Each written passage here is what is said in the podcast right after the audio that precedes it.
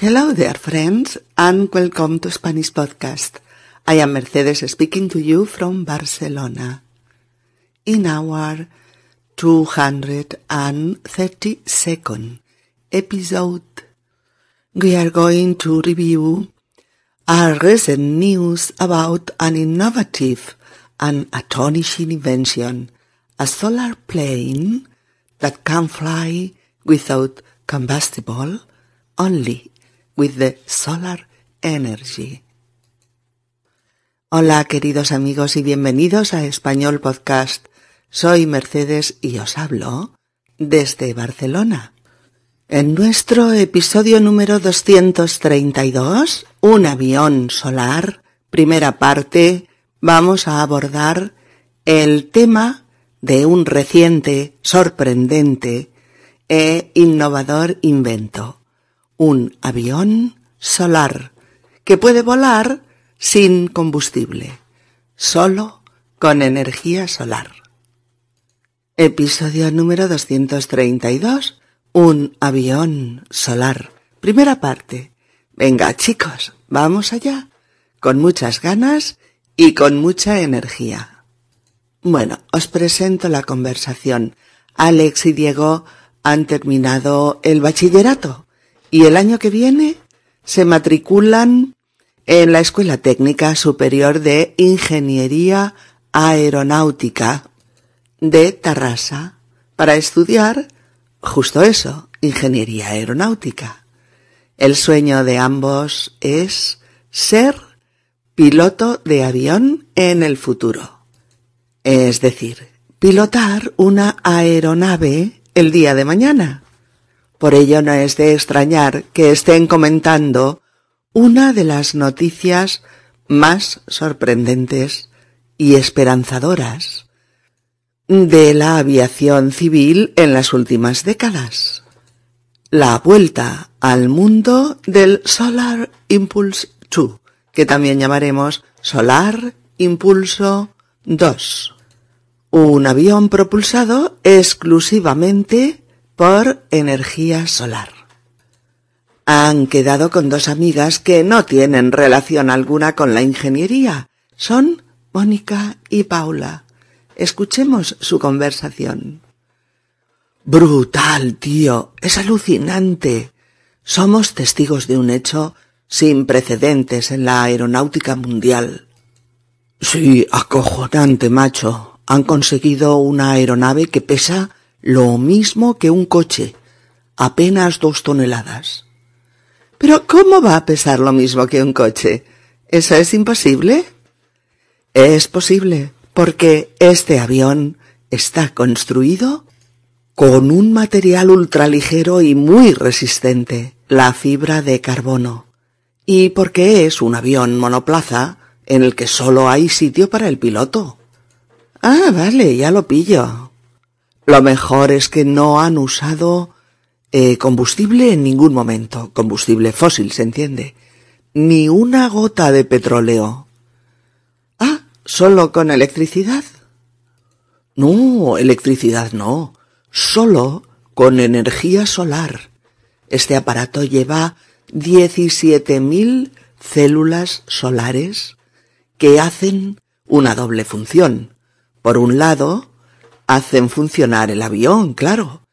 Y por el otro, almacenan la energía sobrante para los ratos sin sol. Esas células van encima de las alas, del fuselaje y de la cola. ¿Y si te quedas sin? Es poco probable que eso pase. Cuando el avión está en tierra y recarga las baterías, una hora de carga le proporciona 15 días de autonomía, lo cual supone una autonomía casi ilimitada. Ah, parece un invento mágico. Sí, es una apuesta genial por el transporte limpio y a favor de las energías renovables. La energía solar es limpia al cien por cien. Contamina cero.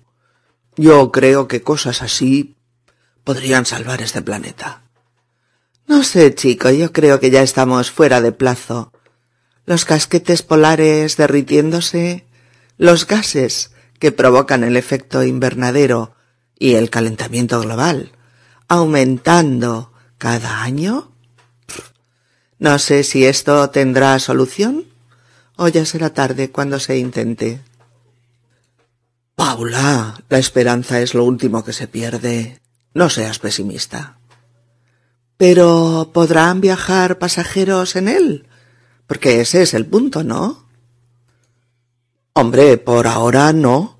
Este avión solar es un prototipo que acaba de probarse después de haber superado mil y un obstáculos.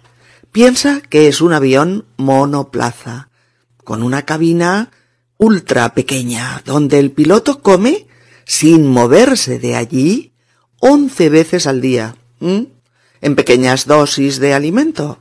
Duerme en pequeños periodos de veinte minutos, mientras está puesto el piloto automático y en tanto no sobrevuele núcleos de población o ciudades. Ah, ¿y cómo va al lavabo? Ni idea pero algo habrán ideado para ello. ¿Y quién lo paga? Es un proyecto que empezó hace quince años.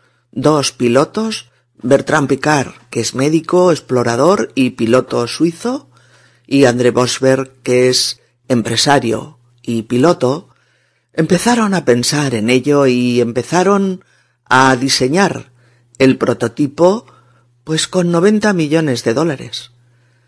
La financiación no ha sido fácil, pero ellos creían firmemente en esta idea. Al final formaron un equipo de 150 personas y contaron con el patrocinio de la Fundación Alberto II de Mónaco, quien parece que está bastante comprometido con el tema de, de las energías renovables. Y al final, la vuelta al mundo. Sí, salieron de Abu Dhabi y han llevado a cabo 17 etapas a lo largo de 40.000 kilómetros de recorrido y 500 horas de vuelo. Y oye, ¿llega a la misma altura que los otros aviones? Sí, vuela entre 8.500 y 12.000 metros de altura treinta y nueve mil pies, y alcanza una velocidad máxima de unos cien, ciento diez kilómetros por hora. Y paró en Sevilla, ¿no? Sí, venía de Nueva York. Tras atravesar los seis mil setecientos sesenta y cinco kilómetros sobre el Atlántico que separan las dos ciudades, y tras setenta y una horas de vuelo, aterrizó en Sevilla tanto por el clima de la zona, que es puro sol, como por la apuesta sevillana por las energías renovables. Mm, cosas así renuevan la esperanza en un mundo menos contaminado y más vivible. ¡Eh, vosotros! A ver si os espabiláis y diseñáis un invento como este y os hacéis famosos. Yo me conformaría con que me dejaran formar parte del equipo de técnicos del Solar Impulse 2. Y yo me iba ya, con los ojos cerrados. Bueno, pues, pues adiós. Ya iremos a visitaros a Mónaco. ¿Veis, queridas amigas y queridos amigos, que estamos asistiendo a la conversación que mantienen Alex, Diego, Mónica y Paula sobre una de las noticias eh, más impactantes aparecida en la prensa mundial en los últimos meses. En la presentación os contábamos que Alex y Diego han terminado sus estudios de bachillerato y que quieren matricularse el próximo curso en la Escuela Técnica Superior de Ingeniería Aeronáutica de la localidad catalana de Tarrasa para cursar los estudios universitarios pues de esa especialidad, ingeniería aeronáutica. Mónica y Paula no van a estudiar ingeniería. Mónica va a matricularse en ciencias ambientales y Paula quiere ser economista. Alex y Diego comparten un sueño, acabar la carrera de aeronáutica para poder ejercer como pilotos de avión en el futuro, o lo que es lo mismo, para pilotar una aeronave tras su periodo de formación, sus años de carrera.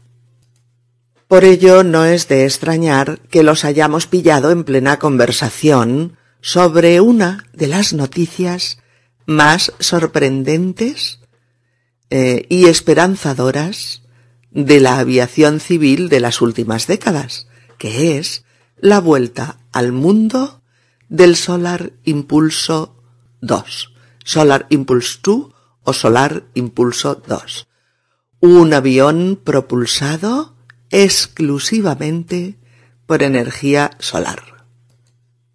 Recordad que una década, década, es un periodo de 10 años. El, el orden es un lustro son 5, una década son 10, medio siglo son 50 años, un siglo son 100 años y un milenio son mil añitos de nada. Recordad, amigos, que asimismo, en este caso, aviación civil, aviación civil se contrapone a aviación militar. La primera, la aviación civil, se refiere al transporte aéreo de pasajeros o de mercancías. La segunda, la aviación militar, es mm, la fuerza aérea de ataque y defensa de las naciones. Seguro que habréis visto este adjetivo civil acompañando a otros a otros nombres en oposición sobre todo a lo religioso y a lo militar. Civil es C I V I L civil. Y lo podríamos encontrar, por ejemplo, en población civil, población civil, la población normal, no militar. Guerra civil, guerra civil, la guerra interna entre los ciudadanos de un mismo país. Boda civil, boda civil, una boda no religiosa. Ceremonia civil. Ceremonia civil. Una ceremonia que no es ni religiosa ni militar. Estado civil. Estado civil es la situación de una persona en relación a su pareja, podríamos decir. Eh, si es soltero, casado, viudo, divorciado, etc. O el derecho civil, que es el derecho civil, el derecho, la ley de los ciudadanos. ¿De acuerdo? Etcétera.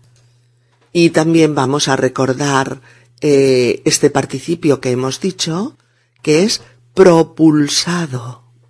P-R-O-P-U-L-S-A-D-O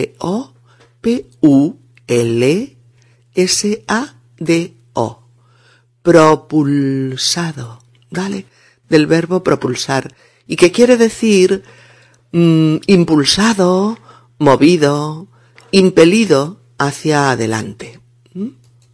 Se suele usar con objetos a los que se confiere un gran impulso para que avancen o rueden o vuelen, como en el caso pues de un coche veloz, un avión, un misil, un torpedo, una motonave, etc. Todos ellos pueden ser propulsados, propulsados. En este caso, un avión propulsado exclusivamente por energía solar, pues es un avión impelido, movido solo por energía solar.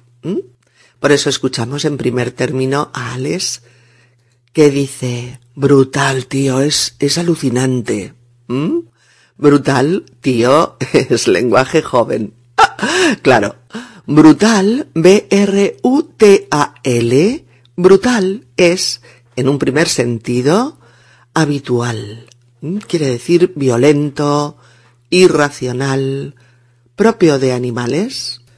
Pero en este caso y en lenguaje coloquial joven, quiere decir que algo es extraordinario, colosal, que es magnífico, enorme. Y tío, tío, T-I-O, eh, es la palabra que los jóvenes dicen, ya lo sabéis, constantemente en una conversación para referirse al tú, al interlocutor. En, este caso, el brutal tío. Prepara al otro sobre lo que va a decir a continuación.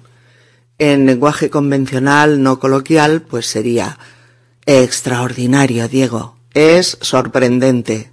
O magnífico, amigo mío. Es genial, etc. Pero entre nuestros dos amigos, Alex y Diego, es brutal, tío. Brutal, tío. Y añade, es alucinante. Otro coloquialismo alucinante que viene a ser es emocionante, es fantástico, es imponente, es deslumbrante, es impresionante, etc. Y todo ello entre los jóvenes lo oiremos resumido en es alucinante. Mirad, alucinante, para que lo pronunciéis bien, vamos a aprender a decirlo. Repetid conmigo. Nante. Nante. Nante. Cinante. Cinante. Alucinante. Es alucinante. Ahora lo habéis dicho muy bien. Bueno, se dice muchísimo, ya os lo he dicho, demasiado incluso. Brutal, tío, dice, es alucinante. Somos testigos de un hecho sin precedentes en la aeronáutica mundial. ¿De acuerdo? Somos testigos de un hecho sin precedentes en la aeronáutica mundial. Porque cuando un evento o un acontecimiento o un hecho es una novedad total y nunca antes se ha producido algo parecido, se dice que es un hecho sin precedentes. Un hecho sin precedentes. O lo que es lo mismo, un hecho no existente previamente, que no se ha producido antes con las mismas características, ¿vale? Sin datos previos similares. Y la palabra aeronáutica, fijaos, con acento en la A, porque si te equivocas y acentúas la U, suena así, aeronáutica, aeronáutica, y eso es incorrecto, es aeronáutica, ¿de acuerdo? Pues la aeronáutica es eh, la ciencia de la navegación y del transporte aéreo. ¿Y la navegación aérea qué es? Pues eso, la aviación. Así es que ya vemos lo que anuncia Alex, que van a hablar de un hecho totalmente novedoso, novedoso, de novedad, revolucionario, diríamos, en la aviación. Y el ser testigos de ello es porque se está produciendo ahora mismo ante ellos. Mientras Alex y Diego son jóvenes, en el mismo tiempo en que están y lo comentan. Y Diego responde con otra expresión coloquial, aunque ahora coloquial vulgar, vulgar, tremendamente usada entre los jóvenes y también de manera coloquial, familiar, entre los adultos, no creáis, que es, es acojonante, es acojonante. O como él lo dice, acojonante, macho. acojonante, macho. Acojonante, en la misma onda de alucinante, es algo que eh, impresiona, que asombra, ¿Eh? Acojonante es impresionante, impactante, tremendo, que acojona. y, y macho, M-A-C-H-O, macho, similar a tío, usadísimo, usadísimo en términos de lenguaje coloquial, eh, es eso, una muletilla para dirigirse al interlocutor. Por eso dice, acojonante, macho. Han conseguido una aeronave que pesa lo mismo que un coche, apenas dos toneladas. Bueno, la aeronave es, obviamente, el avión. Y en español, una tonelada, una tonelada, eh, son mil kilos, por lo que este avión del que están hablando pesa dos mil kilos, es decir, dos toneladas. Efectivamente, el peso eh, de muchos coches normales y corrientes. A Mónica le choca mucho esta comparación, le parece imposible que un avión pese lo mismo que un coche, y por eso dice ¿Cómo va a pesar lo mismo que un coche? ¿Eso es imposible? ¿Cómo va a pesar lo mismo que un coche? Eso es imposible. Y Alex le comenta, es posible porque está construido con un material ultraligero y muy resistente, la fibra de carbono, y porque es un avión monoplaza, solo hay sitio para el piloto. ¿Veis? Dice, es posible porque está construido con un material ultraligero y muy resistente, la fibra de carbono. Y porque es un avión monoplaza, solo hay sitio para el piloto. Ah, vale, vale. Ahora nos empezamos a enterar de que se está hablando de un avión nada convencional. El material, el material del que está hecho, es una novedad revolucionaria en el material propio de los aviones. La fibra de carbono. Fibra de carbono. Una fibra sintética, pues con propiedades similares a las del acero, pero ligera como el plástico. Claro, parece ser que tiene una mayor resistencia a los impactos que el propio acero. Imaginaos, chicos, menuda revolución.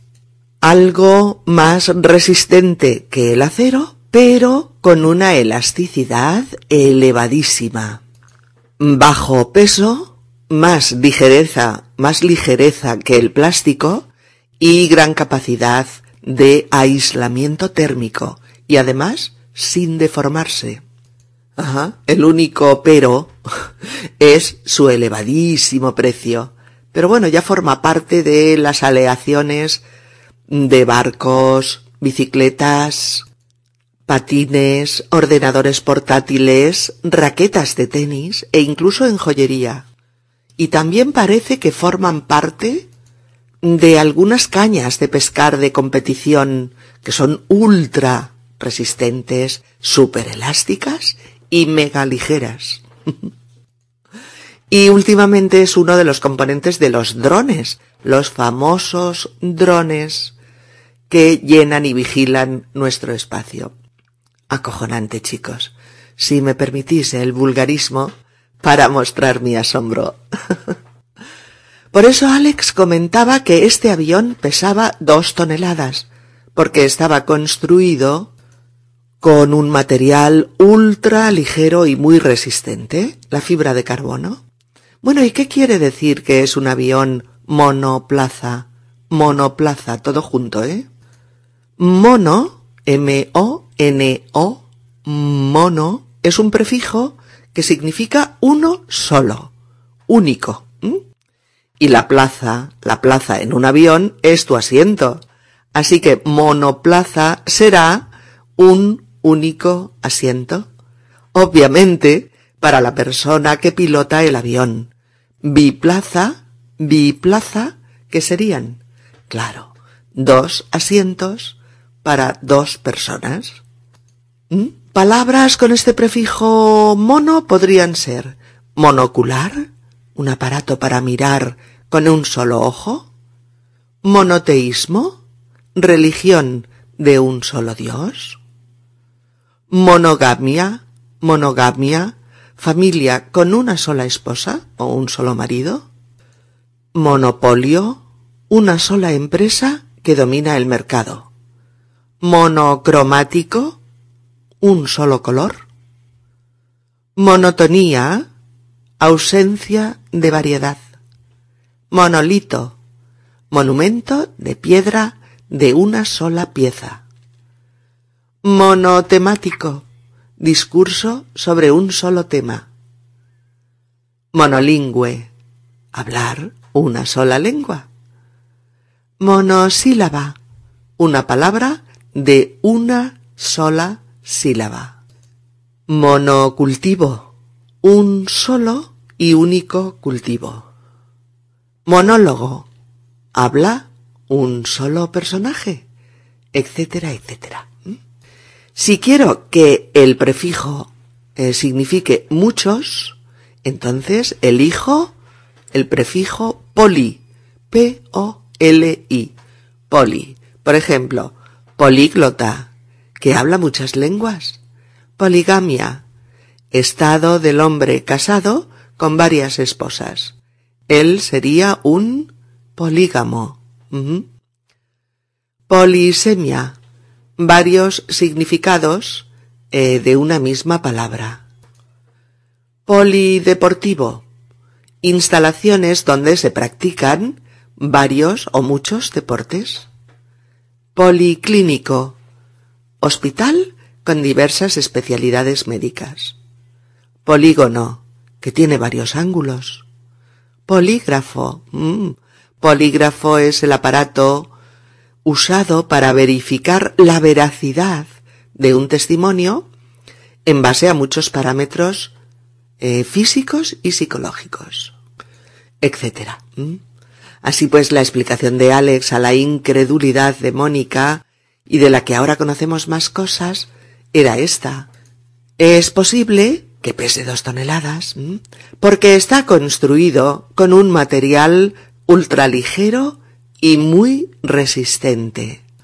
La fibra de carbono. Y porque es un avión monoplaza, solo hay sitio para el piloto. Por eso Mónica contesta, Ah, vale, genial, ya lo pillo. Ah, vale, genial, ya lo pillo.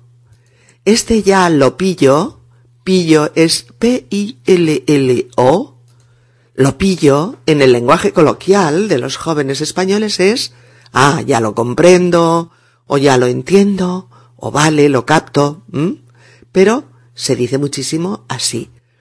O en frases como ¿lo pillas? El chiste que te he contado, por ejemplo. ¿Lo has pillado? La indirecta que acabo de lanzarte. No lo pillo. No entiendo lo que estás diciendo. Oh, lo pilló, lo pilló. No sigas, que lo entiendo perfectamente. Y aquí en nuestro caso eh, es, ah, vale, genial, ya lo pillo. Diego interviene para dar más datos sobre este llamado avión solar del que están hablando. Dice, lo mejor es que no han usado en ningún momento combustible fósil, ni una gota de petróleo. Lo mejor es que no han usado en ningún momento combustible fósil, ni una gota de petróleo. ¿Mm? Los combustibles fósiles, combustibles fósiles, son el petróleo, el carbón, el gas natural y el gas licuado del petróleo. Se formaron hace millones de años a partir de restos orgánicos de plantas y animales muertos. Y os tengo que confesar que este asunto siempre me ha parecido alucinante.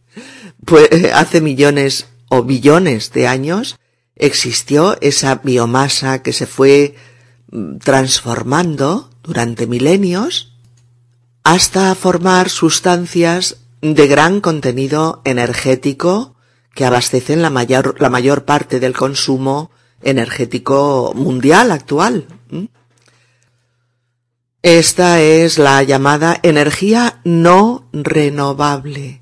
Energía no renovable que no se podrá renovar indefinidamente, que tiene fecha de caducidad porque en un momento u otro de la evolución se acabará, se agotará.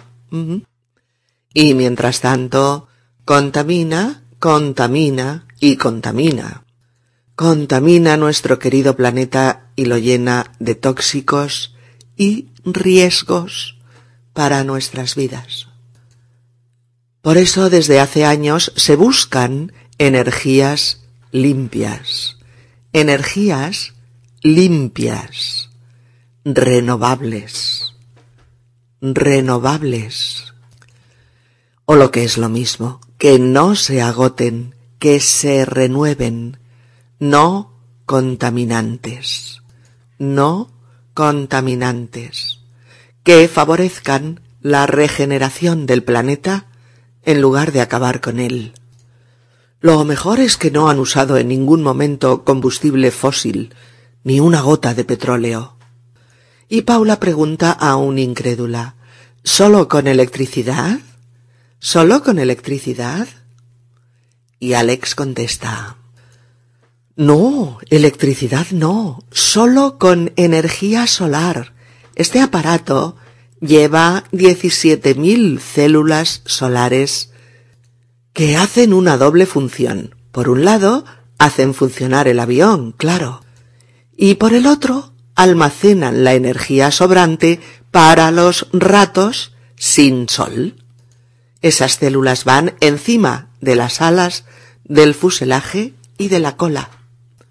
Está claro, el avión está forrado en alas, cola y fuselaje con miles de células que captan, que atrapan la energía que les llega del sol. Recordad amigos que el fuselaje, F-U-S-E-L-A-J-E, fuselaje, el fuselaje es el cuerpo central del avión. Y estas células hacen que el avión vuele. Pero además almacenan, almacenan o guardan la energía que sobra, la energía no utilizada en los momentos de, de vuelo con sol, para utilizarla en los tiempos de vuelo sin sol. Por eso Mónica pregunta, ¿y si te quedas sin? Sin energía, se entiende. ¿Y si te quedas sin? Pero Diego le explica que eso no puede suceder. Dice, es poco probable que eso pase cuando el avión está en tierra y recarga las baterías. Una hora de carga le proporciona 15 días de autonomía, lo cual supone una autonomía casi ilimitada. Realmente es casi un prodigio. El avión solar carga sus baterías en tierra y en el aire. En tierra, una carga de una hora proporcionará 15 días de autonomía. Pero además, durante el vuelo con sol, el avión va gastando energía y reponiéndola al mismo tiempo. Un verdadero prodigio de la ingeniería sustentada en energías limpias. De día usa paneles solares para funcionar y simultáneamente carga baterías. De noche usa esas baterías recargadas durante el día. Quedaos con ese verbo para hablar de baterías. Cargar, cargar. C-A-R-G-A-R. Cargar es acumular energía eléctrica en un aparato. Tú cargas la batería de tu teléfono móvil o cargas la batería de tu ordenador portátil, etc. También decimos recargar cuando se ha desgastado y le pones carga nueva. Recuerda, puedes decir, Uf, estoy sin batería, tengo que recargar el móvil. O me queda solo un 5% de carga. Voy a recargarlo otra vez. Y así el Solar Impulse puede llegar a tener una autonomía casi ilimitada. Ilimitada, que es una independencia sin límite. ¿Mm? Sin límite es ilimitada, o casi. Paula dice que parece un invento mágico, y Diego le da la razón. Sí, es una apuesta genial por el transporte limpio y a favor de las energías renovables. La energía solar es limpia al cien por cien, contamina cero. Yo creo que cosas así podrían salvar este planeta. Una apuesta, apuesta, A-P-U-E-S-T-A. Una apuesta es el riesgo que corres a favor de algo en lo que crees, pero que es algo no del todo seguro. En este caso, un gran equipo de gente ha apostado, verbo apostar, ha apostado por hacer volar un avión propulsado estrictamente por energía solar. Es una apuesta a favor del transporte limpio, no contaminante. Diego, optimista, cree que cosas así, apuestas como esta, podrían salvar este hermoso planeta nuestro, la Tierra.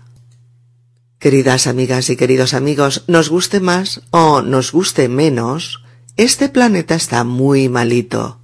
Tiene fiebre, fiebre alta. Y cada vez le sube más la temperatura. En 2015 se rompieron varias marcas climáticas, dando las temperaturas más altas desde que se tienen registros de ellas. Los científicos creen que ahora todos los síntomas están acelerados y que la intervención del doctor tendría que ser inmediata, drástica y radical, obedecida globalmente por todos los países y mantenida el tiempo necesario para revertir esta situación de enfermedad planetaria creciente. Mirad, el piloto suizo, el señor Picard, dice en uno de sus artículos, es uno de los dos pilotos, dice, el mundo va en la dirección equivocada. Estamos destruyendo el planeta, la naturaleza y los recursos naturales. Envenenamos a miles de niños que respiran el aire que no deberían. Debemos hacer las cosas de una manera diferente. Y añade, Cruzar el Atlántico con el Solar Impulso 2 es la diferencia entre el viejo mundo de la contaminación y el nuevo, el de las tecnologías que harán un mundo mejor. Sí, amigos, la dicotomía es esa, energía contaminante versus energía limpia o contaminación versus recursos no contaminantes. O tecnologías anticuadas y sucias versus tecnologías modernas y limpias. O combustibles fósiles contaminantes versus energía limpia renovable. Paula, sin embargo, no es tan optimista. Contesta a Diego de la siguiente manera.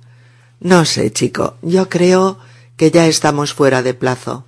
Los casquetes polares derritiéndose, los gases que provocan el efecto invernadero y el calentamiento global aumentando cada año, la verdad es que no sé si esto tendrá solución o ya será tarde cuando se intente.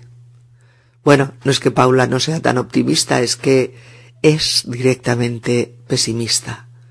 O mejor dicho, realista. Paula cita tan solo dos o tres aspectos graves de la situación por la que la Tierra está en estado de emergencia, pero todos sabemos que la contaminación está generando multitud de efectos térmicos devastadores, devastadores sobre el planeta, tales como el calentamiento de la temperatura del planeta, así como del agua de los océanos, la aceleración del cambio climático, el debilitamiento de la capa de ozono o la concentración de CO2 en la atmósfera provocada por la combustión masiva de combustibles fósiles o la lluvia ácida o la gran contaminación en las grandes ciudades y, por citar uno más entre otros muchos, la disminución de las masas de hielo en las regiones polares, etcétera, etcétera. Ya sé que hay muchas más fuentes de contaminación, claro, la química, los residuos urbanos, las radiaciones, el petróleo, los gases, claro. Pero este podcast quiere cooperar con las pequeñas vías de esperanza que todos deseamos. Y por ello nos centramos en el solar impulso y no en describir todo lo que está machacando nuestro ecosistema, porque entonces, en lugar de estar esperanzados, nos sentiríamos profundamente deprimidos al acabar el podcast. Por eso Paula se muestra tan escéptica, porque es mucho el daño ya hecho. Y, y durante demasiado tiempo. Y los gobiernos hacen hacen bien poco por controlarlo de alguna manera y por apostar y apoyar los proyectos e investigaciones de energías limpias y renovables. Ella, Paula, cree que ya estamos fuera de plazo, es decir, que ya no hay tiempo para arreglar nada, que el límite de tiempo para solucionarlo ha expirado, se ha agotado. No sé, chico, yo creo que ya estamos fuera de plazo. Los casquetes polares derritiéndose, los gases que provocan el efecto invernadero y el calentamiento global aumentando cada año. No sé si esto tendrá solución o ya será tarde cuando se intente. Y bueno, amigos, aquí nos quedamos con esta reflexión en el aire, porque aquí terminamos esta primera parte de nuestro podcast dedicado al Solar Impulse 2. Hay mucho nuevo vocabulario y es un tema denso. Y por ello terminaremos la segunda parte del diálogo, de la conversación, en el próximo episodio, el 233.